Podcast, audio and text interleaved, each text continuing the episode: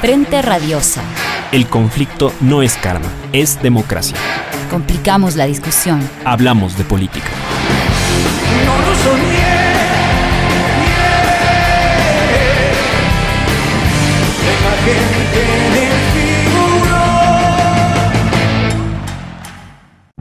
Hola con todas y con todos, bienvenidos nuevamente a Frente Radiosa, un espacio comprometido con debatir y agitar la política. Soy Isabel Díaz y me acompaña en la conducción Yura Serrano. ¿Qué tal Yura, cómo estás?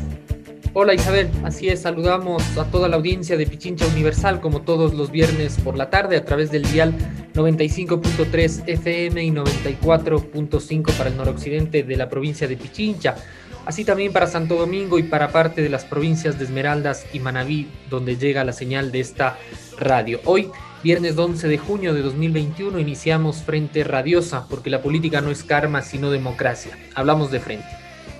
Les recordamos que esta es una coproducción del Foro de los Comunes y de Registro Aurora. Pueden seguirnos en nuestras redes sociales y plataformas digitales como Frente Radiosa. Estamos en Facebook, Twitter, Instagram, Spotify, Evox y YouTube. La semana pasada aquí en Frente Radiosa discutimos sobre la situación que atraviesan las izquierdas en el país. Esta semana, en cambio, buscamos analizar qué ocurre con la vereda de enfrente. ¿Nuevas derechas o derechas radicalizadas? Para conversar al respecto nos acompañan Abraham Verduga, abogado y comunicador, Mathieu Lecuan, politólogo, y Belén Díaz, socióloga. Bienvenidos, bienvenida. La firma de una carta de compromiso de varios actores políticos como Otto Sonnenholzner, asambleístas socialcristianos y un ex candidato presidencial con el partido español de ultraderecha Vox, encendió las alarmas en la opinión pública ecuatoriana. Sin embargo, el acto fue abordado con tal poca profundidad que incluso casi pasaron por alto que esta también fue firmada por el actual ministro de Defensa. Lo cierto es que, aunque relevante, la carta de compromiso no es más que un acto en la cadena de evidencias que desde tiempo atrás viene mostrando una derecha ecuatoriana cada vez más radicalizada, pero que ahora debe ser leída con mucha más profundidad, puesto que varios de sus actores son parte del gobierno, parte del legislativo y además dan muestra de articulaciones regionales e internacionales. Basta con mirar los repertorios autoritarios del gobierno de Moreno, aupados incluso por liberales ecuatorianos, especialmente durante la gran movilización de octubre el exalcalde Nebot, aliado de Lazo en aquel entonces para llegar a la presidencia, invocó a ejércitos patrióticos para defender a Guayaquil.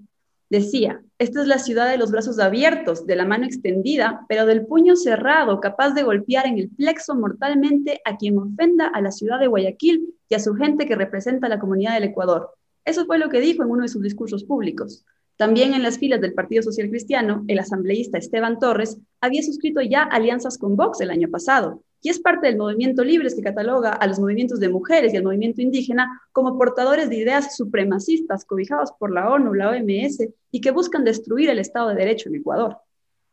Los actores de la Fundación Ecuador Libre, tanque de pensamiento del partido de gobierno, creo, también han dado señales en este sentido. Su director se refirió a los dirigentes de la CONAIE y su participación durante las movilizaciones de octubre de 2019, comparándolos con los nazis y llamándolos Ku Klan andino. Por ello, no sorprende que ahora que organismos de defensa de derechos humanos llaman la atención del gobierno de Colombia, el premier ecuatoriano haya inaugurado la gestión con un evento justamente con el presidente Duque. Mientras la derecha en pleno da, estas señales, el discurso del nuevo presidente convoca al encuentro, habla del fin del autoritarismo y de los caudillos, democracia, democracia y más democracia y fin de los antagonismos, dice. Los miembros de su gabinete se presentan como perfiles con experiencia en el mundo empresarial, de la cooperación internacional. ¿Estamos ante cuadros de una nueva derecha con vocación democrática o es solo marketing político? ¿Cuánta incidencia tendrán los discursos y valores de los movimientos y fundaciones detrás de Creo en el Ejecutivo y del Partido Social Cristiano en el Legislativo? Cómo abordar y enfrentar desde las izquierdas a estas articulaciones de la derecha en la región y el mundo. De esto y más conversamos esta tarde en Frente Radiosa. Bienvenidos, bienvenidas. Política de frente, porque la política es cambio y conflicto. Ya en octubre de 2019 se advirtió que se estaba configurando una suerte de neoliberalismo autoritario en el Ecuador. En ese sentido preguntamos a nuestros panelistas en esta primera intervención ¿Cómo se profundizará esto ahora que un proyecto de derechas llega, por el, llega al poder a través de las urnas? ¿Y es la firma de la carta con Vox la crónica de una muerte anunciada? ¿Cómo clasificar a las fuerzas políticas que acceden a este tipo de acuerdos? ¿Cuál es el lugar en el gobierno de Lazo? Varias interrogantes. Empezamos contigo, Belén. Bienvenida. Gracias, Yura. Eh, antes que nada, gracias por la invitación y un saludo a los panelistas y también a todos quienes nos escuchan. Eh, bueno, retomando un poco el hilo de lo que ustedes presentaban eh, en esta introducción, creo que es justamente importante la clave que traen del neoliberalismo autoritario porque nos permite entender cómo se están reconfigurando las derechas contemporáneas y cómo se han dado los procesos políticos de los últimos tiempos. Em, creo que aquí, por un lado, eh, se presenta de nuevo la discusión, que es una discusión de larga data acerca de la tensión inherente que hay entre la derecha y la democracia. Em, aquí lo que podemos ver, si hacemos como un breve recuento histórico, es que hay de por sí una incompatibilidad entre lo que ha sido una democracia instrumental que se formalizó después de las dictaduras eh, lo que fue en su momento denominado la confluencia perfecta, la, perdón, la confluencia perversa eh, entre la democratización y la neoliberalización. Eh, y esto de, de, una forma nos muestra cómo el neoliberalismo tiene una dimensión que es autoritaria per se. E, y esto se ve, por un lado, en los neoliberalismos realmente existentes, es decir, en los proyectos de gobierno que traen eh, prácticas concretas que precarizan la vida, pero por otro lado también lo vemos en la teoría política eh, del, neoliberalismo. Es decir, hay una dimensión autoritaria que, está, que es intrínseca. Entonces, eh, ¿qué pasa ante este panorama cuando vemos un gobierno llegar por medio de las urnas? Como lo que ha pasado ahora en Ecuador con Lazo, eh, después de una época de transición en la cual el neoliberalismo autoritario eh, tuvo un proceso turbulento en el cual por la ventana se, eh, se, desentendieron los actores en el gobierno del plan por el que habían sido electos. lo que pasa es que se acentúa, creo yo, esta clave autoritaria, lo cual puede parecer contradictorio, ya que estamos hablando de, de un gobierno que, ha sido electo democráticamente, pero si tomamos en cuenta que el neoliberalismo tiene de por sí una dimensión autoritaria desde su, eh, desde su corazón, desde su núcleo ideológico, pues eh, vamos a ver que esta cara autoritaria se puede seguir eh, profundizando. Y para complementar esta idea, creo que aquí es importante también ah, plantear la discusión acerca de lo que ustedes presentaban en el título, si estamos hablando de nuevas derechas o de derechas radicalizadas.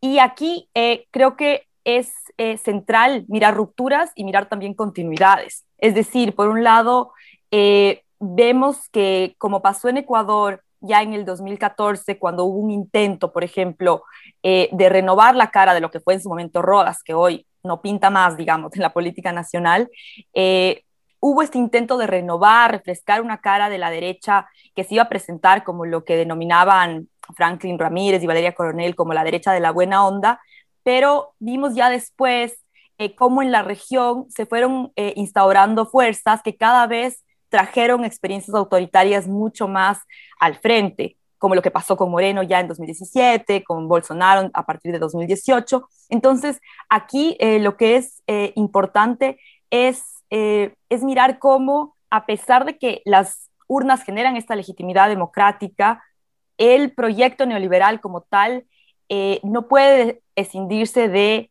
esta faceta autoritaria que probablemente podamos a poder seguir eh, desgranando en las siguientes intervenciones. Gracias, Belén. Interesante los primeros elementos que pones sobre la mesa. Transmitimos eh, las mismas interrogantes que planteábamos, que te planteábamos a ti, ahora a Abraham. Abraham, ¿cómo se profundizará este escenario que atravesamos ahora de o unas nuevas derechas o derechas radicalizadas, que es la interrogante que nos convoca el día de hoy, en un proyecto de justamente derechas que llegan al poder a través eh, de las urnas. ¿Compartes esta visión de, Belén en términos de que eh, la noción, la, perspectiva autoritaria es inherente, es propia de las, de las derechas? ¿Cómo se manifiesta eso hoy día? Bienvenido. Gracias, Yura. Primero agradecerte a ti, a Isabel, por la invitación a Belén y a Matthew. La verdad es que es un honor poder compartir este panel con ustedes. Matthew es un autor de referencia al que lo he leído en más de una ocasión. Eh, bueno, eh, nuevas derechas o derechas radicalizadas en la región. yo no sé si podemos hablar de nuevas derechas en la región. Francamente, yo no veo que la derecha latinoamericana en general eh, haya logrado reinventar su horizonte civilizatorio. Yo no veo, francamente, una propuesta que se aleje demasiado del recetario que se aplicó durante los años 90, ¿no? de manera bastante extendida en, nuestra región. Eh, sus propuestas yo creo que se han fosilizado en el tiempo.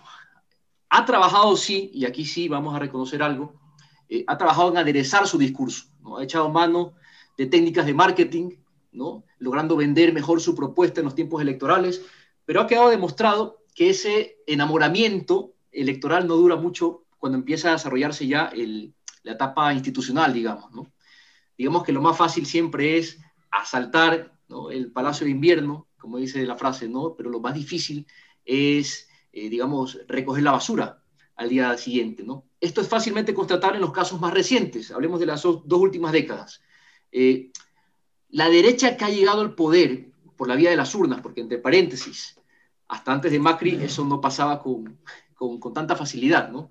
Tuvimos algunos golpes de Estado contra gobiernos progresistas en, la región. Esa derecha democrática, como decía, no tardó en decepcionar a sus electores casi que en tiempo récord. Caso Macri en Argentina, caso Bolsonaro en Brasil, lo vemos ahora eh, con Duque en Colombia, en fin. Es decir, que es una derecha que llega al gobierno, pero que no ha logrado ser hegemónica, no ha logrado sedimentar un nuevo sentido común. Ahora bien, dicho eso, no podemos confundir, compañeros, eh, a esta derecha democrática con las derechas radicalizadas. Yo sí quisiera hacer esa distinción. Las derechas radicalizadas, que es un fenómeno creciente, es preocupante, ¿no? pero que no son las derechas democráticas. Insisto que conviene hacer esta, esta distinción, no mezclarlas, ¿no? Eh, porque la derecha democrática no es lo mismo que la extrema derecha, ¿no? con rasgos neofascistas además. Y no conviene por una sencilla razón, porque estamos debilitando aún más nuestro ya frágil sistema democrático si caemos en este error. Es un error y termino con esto, que desde la izquierda, desde el progresismo, empecemos a asociar a toda la, derecha como fascista. Yo creo que debemos ser capaces de hacer la distinción porque en la frivolización de estos conceptos, de conceptos fundamentales del debate público, estamos haciendo el juego al discurso del odio y ese es el alimento principal que facilita el crecimiento, la emergencia de esta derecha más radical. La intolerancia, la polarización, la infantilización del debate público es el caldo de cultivo ideal para la emergencia de estos procesos populistas de tinte neofascista, insisto, me hago cargo de lo que digo, que bueno, ejercitan fácilmente una retórica intransigente, ¿no? Y reaccionaria además. Gracias, Abraham, por esta intervención. Dos cuestiones eh, para, digamos, ampliar esta, esta, esta mesa inicial de, discusión sobre lo que planteas. Uno, esta, esta posición tuya respecto a que eh, no atravesamos en, nuestro país quizá la, presencia de realmente unas, unas nuevas derechas, sino eh, tiene que ver más con una cuestión de envoltura antes que de, de, contenido, ¿no? Y lo segundo, esta alerta respecto a cómo desde las izquierdas y el y, las, y, los progresismos, eh, digamos, quizá se incurre en llamar, eh, incurrimos en llamar, a, en poner a todo en el mismo saco dentro de, lo que se ha denominado los, los nuevos fascismos. Matías, con lo que se ha mencionado hasta, hasta ahora y recuperando un poco esa, ese interrogante inicial que tiene que ver cómo, digamos, cómo vislumbrar este escenario en que en la derecha en el país ha llegado por, por, por la vía de, los, de las urnas al poder, eh, ¿Cómo, lo ves tú? ¿Se presenta como una nueva, es una nueva derecha, es una derecha radicalizada? Bienvenido. Buenas tardes. Bueno, primero gracias por la invitación y bueno, un saludo, Yura, Isabel, Belén, Abraham. Y un gusto compartir con ustedes. Em, me parece que yo estoy bastante de acuerdo con Abraham. Es decir, yo, primero hay que diferenciar las derechas digamos, lo que aquí se llama fácilmente centro-derecha, pero bueno, a mí no me gusta esta apelación, eh, las derechas democráticas y las derechas radicalizadas. Es verdad que, que en América Latina, bueno, eh, digamos ahora, no, tanto antes, pero ahora, y sobre todo en Ecuador, las derechas radicalizadas son, eh, no tienen mucha influencia, ¿no? En Europa, las derechas radicalizadas, digamos, tienen una importancia bastante bastante fuerte, eh, gobiernan en Hungría, eh, en Francia están casi en el poder, en España están presentes en, el, Parlamento, bueno, etcétera, etcétera, ¿no? hay que diferenciar las dos y hay que diferenciar los discursos. Yo no creo que sea, incluso hay que diferenciar los discursos con, con lo que publican en sus tanques de, pensamiento y también con su acción política. Me voy a explicar y ahí voy a, a tomar el ejemplo del Ecuador. Entonces, después de la primera vuelta, después de ver su derrota, eh, que claro, pasa en segunda vuelta, Lazo pasa en segunda vuelta, pero finalmente con su resultado más débil desde ocho años, eh, cambia su estrategia y cambia su discurso político. Y ahí retoma unos temas, y eso lo hace muy bien el neoliberalismo a nivel mundial, retoma unos temas que eh, según él, le, va a permitir eh, llegar a otros sectores. Y ahí estoy hablando de los temas ecologistas y feministas, ¿no? Particularmente. Hay otros temas también postmateriales, pero más particularmente estos dos temas. Que finalmente estos temas, si no los politizamos, están vacíos de contenido. Y lo que hace Lazo eh, y, que hace también el neoliberalismo en el mundo es justamente llenar estos temas políticamente con una ideología que está muy marcada por el mercado, ¿no? Siempre, no, nunca volvemos sobre lo que es el, neoliberalismo, utilizamos esta, este concepto de manera que parece que todo el mundo lo entienda. El neoliberalismo es la fase financiera del capitalismo, es decir, es finalmente la introducción eh, en todos los sectores de la vida, es la introducción del mercado en todos los sectores de la vida. ¿no? Y entonces ahí el tema de las mujeres, el tema eh, ambiental entran en esta, en esta fase mercantil y financiera, digamos, del capitalismo. Em, y entonces Lazo lo que hace es eso, es introducir estos temas, retomar estos temas y eh, llega al gobierno con su Ecuador del encuentro con estos temas. Pero finalmente, ¿con quién llega al poder? La mayoría, la mayoría de su gobierno pertenece a la fundación, su, tanque de pensamiento Ecuador Libre, lo que es lógico porque son personas eh, que son muy cercanas a Lazo desde 10 años. Entonces llega con su gente y Ecuador, y Ecuador Libre, esta fundación, eh, su imagen, de, hecho tiene una cátedra nomás y se llama Hayek. Hayek es el fundador del neoliberalismo, ¿no? Y el neoliberalismo duro, Hayek no tiene, eh, él dice finalmente que el neoliberalismo puede ir con la democracia y también con un régimen autoritario, ¿no? El neoliberalismo finalmente se adapta a, todo, a, todos estos regímenes. Entonces ahí estoy de acuerdo con Abraham, es decir, me parece que eh, tachar directamente de fascistas, etcétera, utilizar estas palabras que de hecho, dicho de paso en Ecuador, en la población en general no, no tiene mucho sentido, eh, eso me parece que es caer en un juego que, que no le hace bien a la, a la, izquierda. Hay que analizar bien la Carta de Madrid, hay que analizar bien lo que, las propuestas y hay que analizar bien de dónde vienen estos actores. Gracias, Mathieu. Eh, Belén, vuelvo contigo. Se han algunas características sobre las derechas a nivel regional. Tú iniciabas eh, tu primera intervención diciendo que el neoliberalismo es inherentemente autoritario, pero después también eh, tus compañeros de panel sitúan que hay que hacer una diferencia entre derechas democráticas, derechas radicalizadas.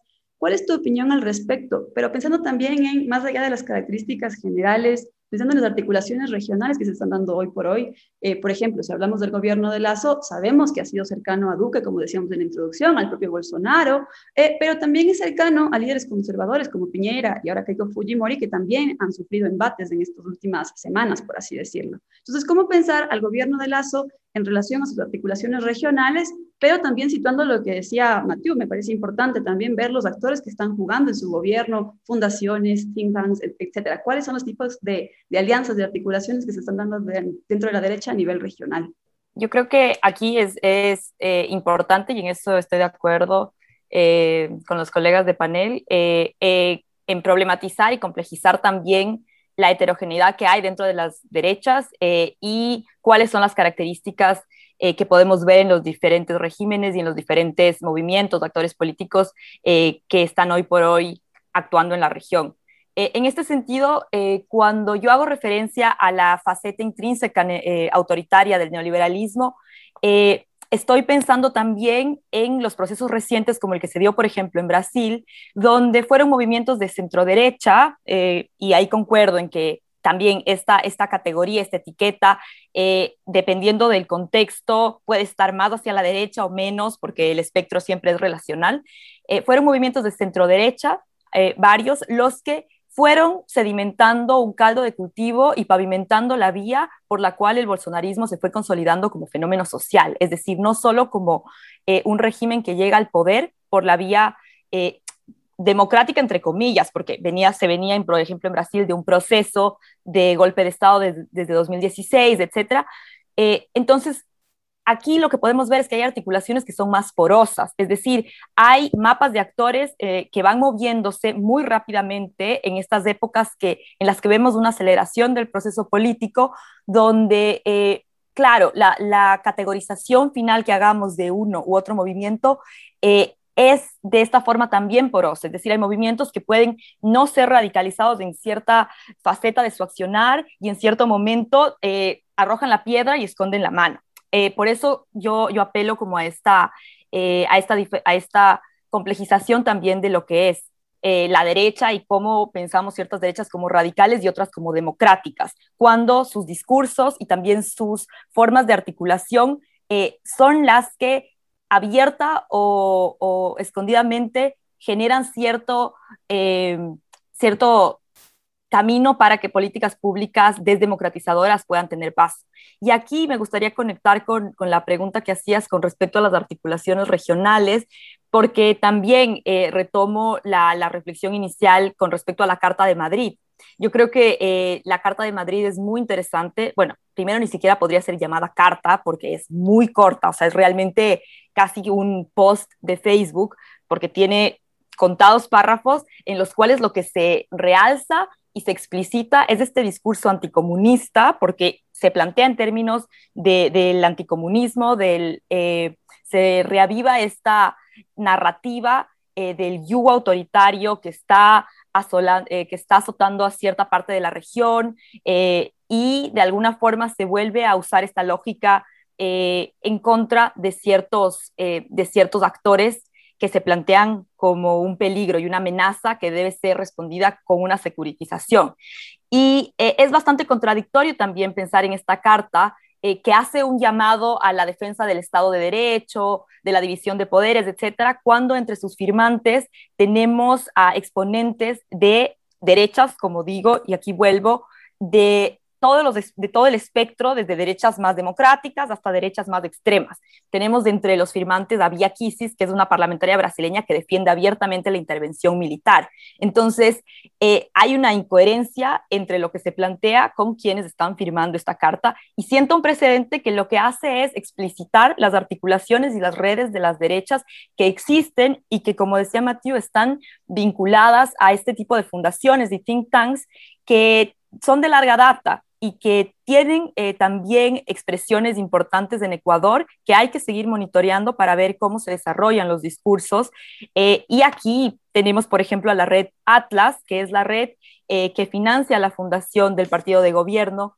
siempre confundo los nombres porque la mayoría de, estos, de estas fundaciones tienen libertad en algún lugar, pero bueno, la fundación es del Movimiento Libres y la Fundación Ecuador Libre, si no estoy mal, la Fundación de Lazo está ligada a la red Atlas que conglomera think tanks pro mercado eh, a nivel global y que tiene una expresión fuerte en América Latina.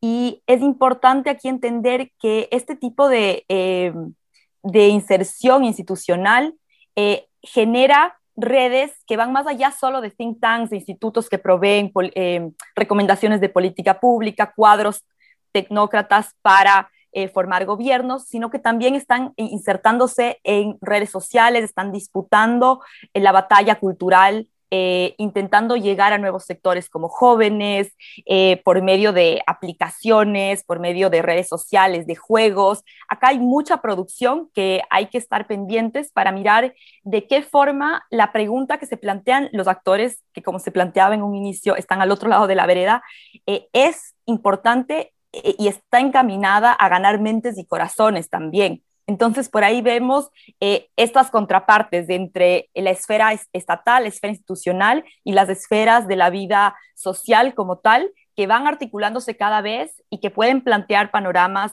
eh, de radicalización no solo de la derecha en el gobierno, sino de la sociedad en su, eh, en su conjunto.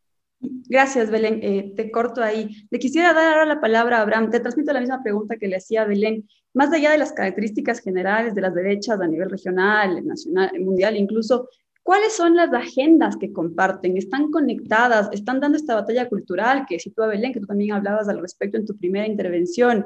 Eh, ¿Cómo pensar al gobierno de Lazo, además, en, en sus estrechas conexiones que ha mostrado con todos estos líderes de derecha conservadores que hacíamos mención antes? Me parece interesante, ¿no? Porque pareciera que la derecha hoy está leyendo como nunca a autores como Laclau, inclusive les diría que está leyendo profusamente a Gramsci, ¿no? Eh, yo creo que es importante analizar las características de esta derecha radicalizada. Y, yo creo que la respuesta está en la genealogía del pueblo, ¿no? En, cómo, en cómo constituye la extrema derecha a ese demos que dice, que dice representar, ¿no? Me explico mejor. Partiendo de la base de que la extrema derecha insisto, hace uso de la estrategia populista para su articulación política, yo estoy convencido de que están leyendo la CLO. Partiendo de esa premisa, yo creo que en la naturaleza de esas demandas heterogéneas que está premiando la derecha en sus cadenas de equivalencia, en esas demandas que incorpora y que publicita en su discurso, se está retratando impecablemente.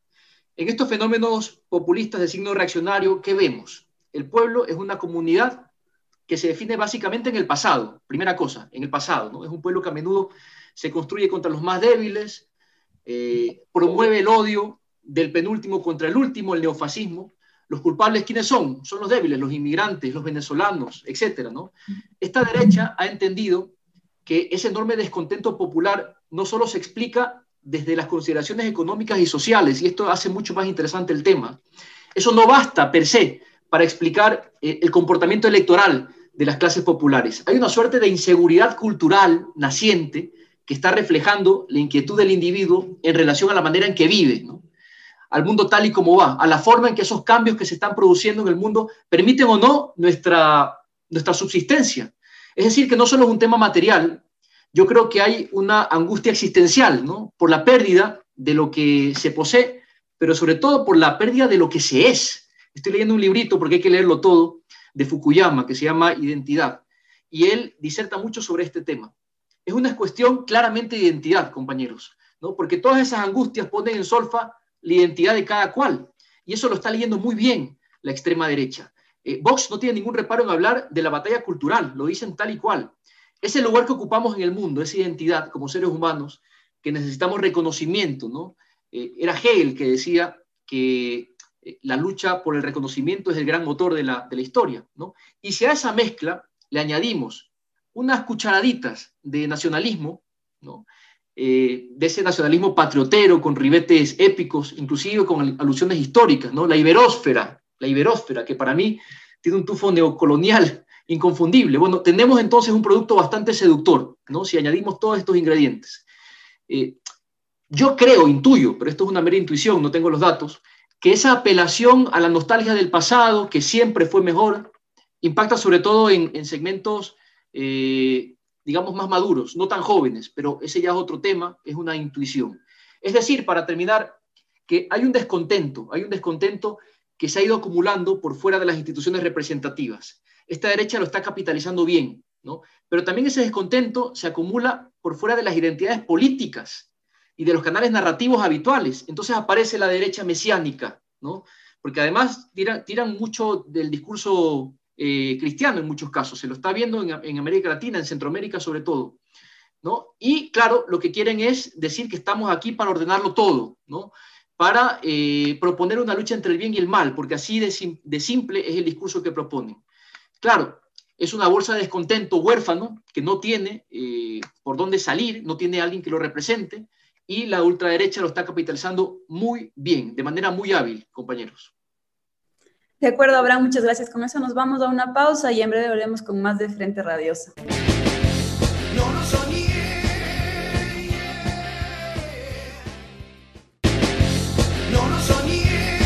Bueno, seguimos con más de Frente Radiosa. Estamos conversando sobre las derechas radicalizadas, nuevas, qué ocurre con las derechas aquí en la región y en el mundo.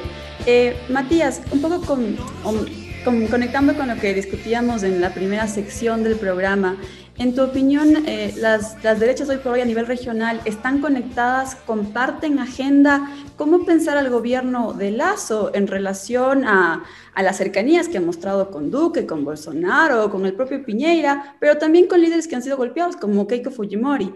Eh, ¿Hay una agenda regional o incluso transnacional que comparten las derechas hoy por hoy? Creo que el caso de Perú es un buen ejemplo de lo que representa incluso lo que quiere decir democracia para las derechas. Eh, hay que recordar que una persona como Mario Varias Llosa era un enemigo, ah, el mayor enemigo del Fujimorismo en, Perú, y en estas elecciones, eh, para luchar contra el comunista, eh, Castillo eh, se alió a, Fujimori. Y eso es interesante porque al final, atrás de un discurso, y lo vemos en la Carta de Madrid, que, eh, se, digamos, se llena la boca de la, la, defensa de la democracia, ¿qué, qué, qué es lo más importante atrás? Al final, atrás, lo más importante es el neoliberalismo es la defensa del mercado, ¿no? Y la defensa del mercado finalmente se puede hacer en democracia, pero también se puede hacer con, otras, eh, con otros regímenes. Y eso finalmente es, lo que nos, dice eh, el apoyo firme de Vargas Llosa a Keiko Fujimori. Porque Keiko Fujimori no, no se ha transformado, no es una persona que es uh, adepta, digamos, a la, a la democracia, todo lo contrario, de hecho. Entonces, finalmente, y eso lo, vemos muy bien en la Carta de Madrid. La Carta de Madrid, al final, como dice la Belén, es una, sí es un post de Facebook. Finalmente, ahí hay, palabras importantes y, hay palabras que finalmente las, las derechas están disputando y, voy a retomar los conceptos que utilizaron Belén y, y Abraham, que es finalmente a través de una batalla cultural. Es decir, en esta Carta de Madrid tienes palabras como democracia, prosperidad, eh, libertad de expresión, eh, derechos humanos, etcétera. Bueno, es toda una... Finalmente, ¿quién no está de acuerdo con, estas palabras? ¿Quién aquí no está de acuerdo con la democracia? ¿Quién aquí no está de acuerdo con la libertad de expresión? ¿Quién aquí no está de acuerdo con que haya prosperidad en el país? Entonces, Claro, son palabras políticas que eh, si tú no les llenas de contenido, no quieren decir nada. Y a tal punto, y lo leí en un tuit esta semana que me pareció bastante bueno, que es finalmente la fundación de Lazo se llama Ecuador Libre y el partido de, Castillo en, Perú, normalmente comunista, se llama Perú Libre. entonces, son dos visiones de la libertad que, claro, se llena, se, son dos visiones muy diferentes de la libertad, que tiene que ver justamente con la ideología y, y, finalmente las derechas en su batalla cultural, porque las derechas sí han entendido que había que, eh, ganar esta batalla cultural y para ganar esta batalla cultural eh, tienen instrumentos muy poderosos. Desde los años 90, eh, los grandes grupos transnacionales, las empresas transnacionales y las personas más ricas en cada país han comprado los medios de comunicación y eso en Francia, en Europa, es muy, se, ve bastante bien, porque finalmente una parte de la batalla cultural eh, se, se, hace a través de estos medios de comunicación también, ¿no? Pero no solo, también toda la, la, la industria cultural, eh, el cinema, eh, los libros, bueno, las revistas, etcétera, etcétera. Entonces, eso, esta batalla cultural me parece fundamental para justamente instalar unas ideas. Y la primera idea de, de esta es que finalmente la libertad de emprender, la libertad de mercado, la libertad de consumo va por encima de todas las otras libertades, ¿no? Y otra idea que me parece, que me parece clave es que Em, ya no hay alternativa política. Es decir, hay que vaciar todo el debate político de lo que llaman las ideologías. Como finalmente eh, el neoliberalismo y el capitalismo no fueran ideologías por sí mismas, porque una ideología es una manera de ver el mundo, ¿no? Es una manera de, em, de pensar el mundo, ¿no? Es una manera de también insertarse en el mundo, ¿no? son modos de vida, es una manera de ver la vida. Y entonces, claro, la política finalmente es una confrontación de diferentes maneras de ver la vida, ¿no? con, por ejemplo, que haya más o menos Estado, que haya que, que la sociedad civil haya más participación o no, eh, el tema ecológico, si hay que explotar o no la, los recursos eh, naturales en cualquier lado de la, del planeta y del territorio, bueno, etcétera, etcétera. Esas son ideologías y lo que hacen las, las derechas y el neoliberalismo es Finalmente, ya no hay alternativas para retomar la, expresión de Margaret Thatcher a, inicios de los, de los 80, ya no hay alternativas, finalmente ya el capitalismo ganó. ¿Qué nos está diciendo finalmente la Carta de Madrid con su anticomunismo infantil o pueril? Eh, la Carta de Madrid nos está diciendo que finalmente lo que lo que decía el neoliberalismo desde los 80 y, y, la, y la caída del muro de Berlín en 89 ya no es verdad, porque justamente lo más importante en la Carta de Madrid, además de estas palabras y de las personas que firman, es su anticomunismo. ¿no? Eso es lo más fuerte. Y finalmente vuelven a un debate, eh, yo diría que, que pensaba clausurado después de la, de la Guerra Fría entre entre el mundo libre liderado por Estados Unidos y eh, la Unión Soviética, eh, finalmente vuelven a este, a este miedo, a, estas, a estos fantasmas que, yo pensaba que ya, ya no existía. Entonces, eso me, me parece lo, más, lo, más, lo más clave. Y además la presencia de la iberosfera, que eso es una agenda del partido Vox de, de España, que es un partido racista, porque hay que poner las palabras, fascista ya es racista, anti-inmigración, digamos, para eh, un país como el Ecuador, que tiene mucha migración en España, eh, yo no sé, no votaría para unos políticos que firman eh, con Vox, porque los primeros migrantes van a ser los latinoamericanos que van a estar fuera. Entonces, islamofobia, eh, bueno, antiestado, antiderecho, antifeminismo, eh, bueno, etcétera, etcétera. Entonces hay que poner las palabras, es decir, alguien como Pedro Freire que firma eso para decir, yo es, solo para debatir. La carta no es una carta de debate, la carta no, no es para abrir un debate, la carta es para adherir a unas ideas, ¿no? Y estas ideas que pueden ser vacías bastante, eh, hay unos dos claves, pero estas ideas finalmente se llenan de contenido con las personas que firman la carta. ¿no? Estas personas sí quieren decir algo.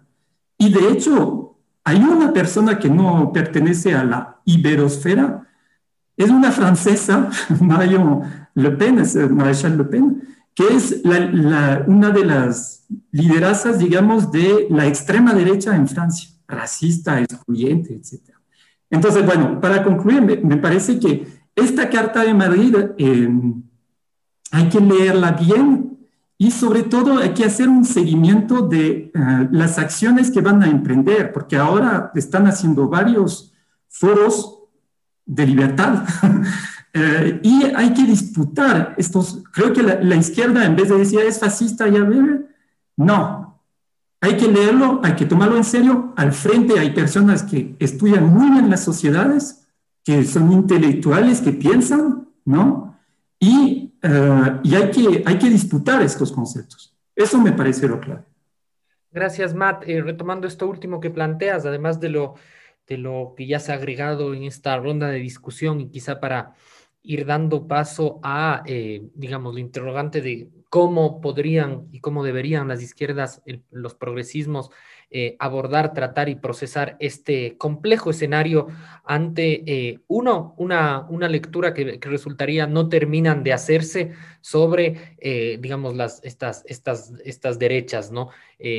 Estos repertorios de las nuevas derechas, estas formas de acción y de articulación. Eh, retomo esta idea que, planteaba Abraham respecto a, eh, parecería que las derechas están leyendo y aplicando mucho mejor, inclusive, eh, digamos, la, estrategia de articulación política del, propio populismo. sobre, sobre esto quisiera asentar, porque se ha dicho la cuestión de la disputa y la batalla cultural. una de las ideas, digamos, de de Gramsci que, que, asume, que plantea, es que al, en la lucha ideológica al enemigo se lo golpea con, con los argumentos y con más fuertes. Eh, está la izquierda y están los progresismos en ese escenario, eh, aun cuando las lecturas no terminan de ser, eh, digamos, finas, ciertas, como ha planteado Matías, ¿qué tienen que hacer, digamos, las izquierdas y los progresismos al día de hoy para reconstituir su fuerza y su capacidad de, de acción? Belén, empezamos contigo. Yo coincido con que e-, es importante eh, salir de los discursos simplificados que intentan homogeneizar eh, al campo de las derechas como fascista o como algo cerrado que está ahí y que de alguna forma está estancado, eh, porque lo que es claro y cada vez podemos ver con los nuevos éxitos electorales es que existen ideólogos eh, que la tienen muy clara, que están leyendo los movimientos, las coyunturas y mirando cómo se rearticulan las fuerzas políticas para justamente eh, insertarse y desarrollar estrategias que permitan eh, avanzar en la incorporación de nuevos sectores entre sus adherentes y avanzar sus propias agendas. Ah, aquí quisiera traer dos ejemplos concretos y antes de eso retomar algo que se vino discutiendo y que ustedes presentaron en la introducción, que tiene que ver con ciertos puntos nodales de los nuevos discursos de las derechas y no necesariamente nuevos, pero también ideas que vienen siendo recicladas y adaptadas a las coyunturas y a los movimientos del campo adversario, si nos ubicamos desde ese otro lado. Y tienen que ver, eh, por ejemplo, con la demonización y la estigmatización de los movimientos feministas, de los movimientos LGBT, eh, también en lo que se vio en Ecuador durante el paro de 2019 con el racismo latente que tienen las élites, eh, lo que se ve es que hay una tergiversación de los discursos. Se intenta plantear como victimistas eh, a quienes están exigiendo derechos, se intenta también plantear como violentos a quienes, o como, ustedes planteaban, como portadores de ideas eh, supremacistas, a los movimientos de mujeres, movimientos feministas, movimientos indígenas, que lo que están haciendo es exigir que se garanticen sus derechos en un contexto de precarización y de neoliberalización eh, crítica, ¿no? Y aquí hay una cuestión que, que, es central. Yo he venido estudiando cómo se configuran y cómo dentro de los think tanks y de las redes transnacionales de las derechas se plantean e-, estrategias para contrarrestar a estos movimientos.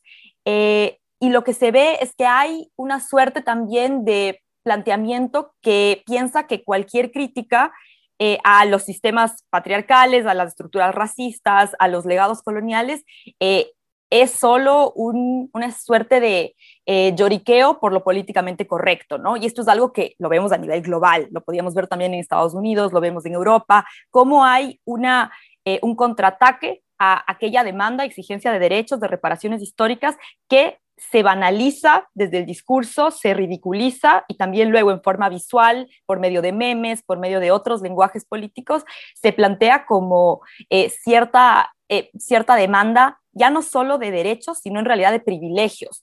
Eh, esto, por ejemplo, se lo plantean varios eh, movimientos de, derecha en Brasil, que es donde yo realizo mis investigaciones, cuando plantean que, por ejemplo, los movimientos feministas, eh, los sindicalistas, lo que quieren son privilegios, lo que quieren es tener algo extra y no solo revertir desigualdades históricas. aquí, algo que, resulta interesante observar también y que, se, y que se vincula con lo que estábamos discutiendo con respecto a la batalla cultural, es que eh, hay que mirar que hay movilización de parte de las derechas, hay también militancia de parte de las derechas. Claro, por un lado tenemos recursos que, como se mencionaban, eh, vienen desde eh, personas de las élites de los distintos países, desde fundaciones, desde empresas transnacionales, pero también tenemos que estar pendientes de los procesos en los cuales se empiezan a generar espacios de sociabilidad, espacios de solidaridad también entre quienes eh, en ciertos espacios como las universidades no encuentran necesariamente a pares con quienes poder eh, compartir sus visiones políticas y esto se da sobre todo en contextos donde la derecha tiene o tenía cierto sentido de vergüenza de nombrarse derecha, donde habían estos discursos que nunca se planteaban como saliendo del closet, por decirlo de alguna manera, eh, sino que no se eh, entendían como tal. Y ahí es donde es importante entender también esa pasión de derecha, ese orgullo derechista que se configura eh, en espacios juveniles, y eso es muy potente en las redes sociales, y que son movimientos que muchas veces quedan invisibilizados y que después cuando hay triunfos que nos sorprenden, como ha venido pasando a nivel global, cuando las encuestas no nos dejaban prever que iban a ganar eh, líderes de la extrema derecha en Europa o en Estados Unidos, eh, son movimientos que son sutiles, pero que son eh, importantes de ir, de ir ubicando. Y para concluir, ah, hay una cuestión con respecto a la radicalización que yo creo que es importante y que tiene que ver con la estética de la radicalización. Es decir, la derecha radical hoy no viene pisando fuerte con botas militares, sino que viene como ya mencionabas, eh, creo que Yure en un momento, con una envoltura distinta. Eh, eso lo vimos eh, con Casa Pound en Italia, con el movimiento de los identitarios en Europa, que responde a esta derecha extrema, que está hipsterizada. Acá se los denomina como los fascistas hipsters, y son símbolos que se, que, se, confunden, ¿no? Son símbolos apropiados también de los repertorios de los movimientos contestatarios de izquierda, que hoy por hoy son asumidos por las derechas en clave artística, en clave de vanguardia cultural, y es una cuestión que, permite que las guerras culturales, en este sentido, eh, tengan la contraparte también de la guerra estructural, ¿no? de, la profundización de la acumulación de capital. Gracias, Belén. Clave esto que planteas. Eh, trasladamos la misma interrogante a Abraham. Eh, Abraham, sí, hasta ahora hemos de alguna manera caracterizado este, este nuevo escenario en el que están las, las derechas. Eh, ¿cómo, ¿Cómo pensar la actuación que deberían asumir los progresismos y las izquierdas ante fundamentalmente algo que eh, eh, evidenciamos como disputa cultural antes inclusive que lucha, lucha electoral, ¿no? Esto que ha planteado Belén sobre la cuestión eh, digamos, la reversión de la disputa del derecho por un supuesto privilegio, la irrupción del, digamos, del, discurso políticamente incorrecto, de la anticorrección política y abiertamente el antiprogresismo. Me parece que esto es fundamental, es muy interesante, ¿no? Porque estamos metiéndonos de lleno en el análisis de los dispositivos culturales, de, estos de estas herramientas, estos insumos para poder, bueno, conseguir adherentes hay que actualizar la jerga, hay que renovar símbolos, hay que mirar a otras geografías, ¿no? Me parece que estas nuevas formas de hacer política, estas nuevas fuerzas eh, de extrema derecha, sobre todo, han sido muy hábiles, sobre todo en su pretensión de escapar de ese clásico eje capitalismo-socialismo, ¿no? Para articular desde lo nacional popular. Es verdad que hablan del comunismo, pero están escapando a otra geografía, nos están llevando un terreno que para la gente de la izquierda todavía es un poco inexplorado, ¿no? Eh, me parece que están disputando esa noción de lo popular y nos logran descolocar de alguna manera a una izquierda que, bueno, se sigue moviendo muy cómodamente en, esa geografía de la lucha de clases, ¿no? esa jerga trasnochada de, ya del siglo anterior, ¿no? Eh, no quiere decir que se, han, se han pulverizado, eh, digamos, los conflictos, ¿no? se mantienen ahí, pero tenemos que ser hábiles para actualizar nuestras formas de hacer política. Estos populismos reaccionarios, insisto, de extrema derecha, nos están enseñando que hay un riesgo latente, que está presente, de que si el pueblo eh, no eh, se construye ¿no? desde la identidad de la izquierda, bueno, se va a construir contra la izquierda. Si no lo hacemos nosotros, se construirán contra nosotros, ¿no?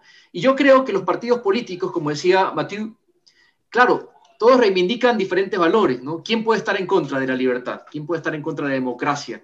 ¿Quién puede estar en contra de la prosperidad, ¿no? a menos de, Santiago Gangotena, no conozco una persona que esté en contra de, la democracia o de la libertad. Eh, pero claro, los partidos tienden a compartir los valores, pero los van jerarquizando según sus prioridades.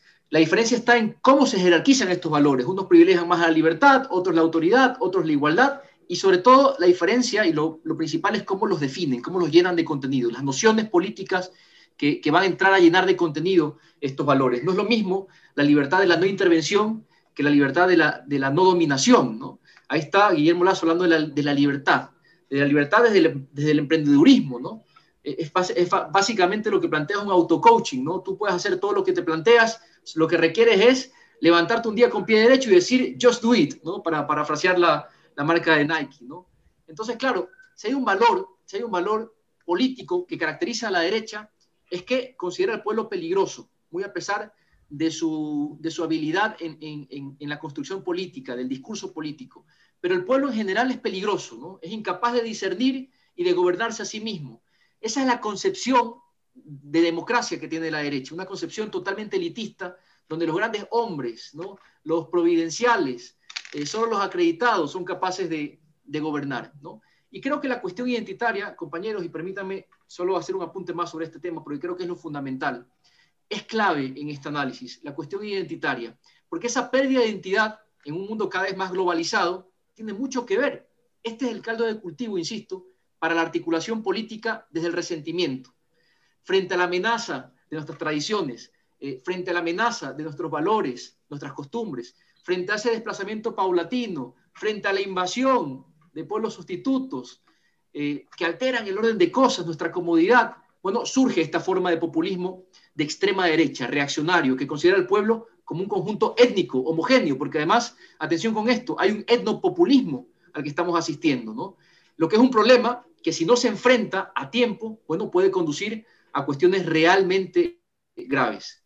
¿no? En esa creación de ese nosotros político hay un elemento crucial que tiene que ver con la dimensión afectiva. Insisto con esto, la cuestión afectiva, la, la capacidad de transmitir ideas con un discurso apropiado. La identificación no es posible sin echar mano de las pasiones. Esto también es política. Es el sentirse parte de un mismo colectivo, de sentirse arropado, entendido en mi indignación. Y esto la extrema derecha lo está leyendo muy bien, ¿no? Hay como un revival de Schmidt, compañeros, ¿no? Parece que eh, la naturaleza de lo político que concibe todo entre la, la, confrontación entre el amigo y el enemigo nuevamente se pone de moda y bueno, esta concepción no es compatible con la idea de democracia pluralista. Gracias, Abraham. Vamos llegando al fin del programa y vamos a cerrar con la, con la intervención de, de Mathieu, a quien extendemos un poco y quizás complejizamos la interrogante que hemos hecho a nuestros dos panelistas eh, previamente. Eh, una vez que hemos caracterizado de alguna forma eh, esta, esta situación y esta posición de las derechas, cabe preguntarse que qué están haciendo y cómo están las izquierdas y los progresismos. Quizá guardando las, las distancias del último caso, eh, no más grato es lo que, lo que ocurrió en, en, España en las elecciones de Madrid hace poco, en la que quizá terminaba siendo un laboratorio también de eh, esta disputa, disputa cultural y de los sentidos y de los afectos que hablaba Abraham hace poco, sin, sin hacer calco y copia de lo que ocurre acá, porque sin duda los conflictos son otros. Eh, ¿Hay algún ejemplo, caso de izquierdas que estén procesando de alguna manera esta difícil situación que, atraviesan? La, la, pregunta más complicada para el final. Mira, yo creo que en, este momento, en varias partes del mundo, las izquierdas están en la defensiva, ¿no? Eh, te voy a tomar un, ejemplo. La, esta semana en Francia, un, influencer de, YouTube francés eh, llamó a matar a eh, todos los izquierdistas que están alrededor de Mélenchon. Mélenchon, que es el el político, el líder de un partido de izquierda en Francia. Eh, estamos en eso. es decir, cuando digo estoy en, estamos en la defensiva, es en, es en dos partes. En la defensiva, digamos, incluso para cuidar su vida, porque ya no hay, ya, no hay vergüenza, pero estamos en la defensiva también en, en términos de discurso. Y creo que eso es lo peor al final Eh, creo que uno de los problemas de la izquierda, eh, de las izquierdas, es intentar adaptar su discurso a, las fuerzas neoliberales, ¿no? A estar ahí siempre prudentes, ir hacia el centro y al final no afirmar un proyecto de sociedad que podía hablar además a, muchas personas, eh, porque finalmente eh, los temas de desigualdad, eh, que puedes aplicar a varios temas, ¿no? Este tema de la desigualdad, finalmente lo entendemos rápidamente, ¿no? Me parece que este es la... Y finalmente este tema de la desigualdad lo puedes adaptar al feminismo, al ecologismo, eh, y a todas estas ideas que, em, que están, digamos, eh, ahora en, el, en la agenda política nacional, ¿no? Eh, pero hay que politizarlas. es decir, finalmente no, no es que lo primero es la lucha de clase y después viene lo otro, sino hay que, hay que ver cómo articular estas diferentes ideas desde las izquierdas. Y eso es lo mismo para el tema de la democracia. ¿Qué tipo de democracia queremos? Eso hay que disputarlo. ¿La democracia es la libertad de consumo? ¿O la democracia es igualdad de oportunidades, justicia social, eh, una, ampliación del espacio democrático, la ocupación del espacio público, em, la, la, democracia participativa, bueno, etcétera, ¿no? Es decir, que finalmente todos estos temas hay que, hay que, hay que disputarlos, hay que politizarlos y em, me parece que el en los discursos de, las izquierdas no solo hay que eh, estar contra algo, contra el neoliberalismo, em, sino que hay que proponer unas alternativas a los modelos, de, modelos económicos, sociales, culturales que, son dominantes ahorita, que finalmente es el capitalismo. Me parece que hay que retomar esta discusión, ¿no? Esta discusión nos permite justamente eh, politizar todos estos temas de ecologismo, feminismo, eh, etcétera, ¿no? Y eso, eso me parece fundamental. Eh, es decir, dejar de decir, no, al final no voy a utilizar la palabra capitalista porque si no, capitalismo, si no voy a, voy a caer en el, en el miedo, me van a tildar de socialista. Yo soy socialista y soy orgulloso de ser socialista. Y ya está. es como a un momento hay que ser orgulloso también de su propia identidad, porque su propia identidad quiere decir algo, ¿no? Es una identidad política que quiere decir algo y Atrás de esta identidad política hay un proyecto de sociedad y hay un proyecto de sociedad democrático, igualitario, social, ecologista, feminista, etcétera, y lograr articular todas, todas, todas, todo eso en un mismo proyecto. Yo creo que eso es lo que hace falta en este momento. Hay varias discusiones en, en, en todas partes del mundo, pero me parece que ya y hay que hacer el seguimiento de estas derechas. Gracias, Matthew. Clarísimo, nos quedamos con esa idea final. Te agradecemos a ti, a Belén, a Abraham por habernos acompañado. Lamentablemente se nos agota el tiempo, sabemos que es un tema que no cabe en una hora, que tenemos que seguirlo discutiendo, pero creo que si algo queda claro es que no estamos ante una simple batalla electoral, sino que estamos en medio de una batalla cultural y hay que ver si las derechas nos están ganando y cómo reaccionar frente a ello. Les agradecemos por habernos acompañado esta tarde, a ustedes, al equipo editorial y de producción que semana a semana da vida a Frente Radiosa, porque el conflicto no es karma, sino democracia. Hablamos de frente para la próxima semana. Una coproducción del Foro de los Comunes, Registro Aurora y Ecuador para Largo.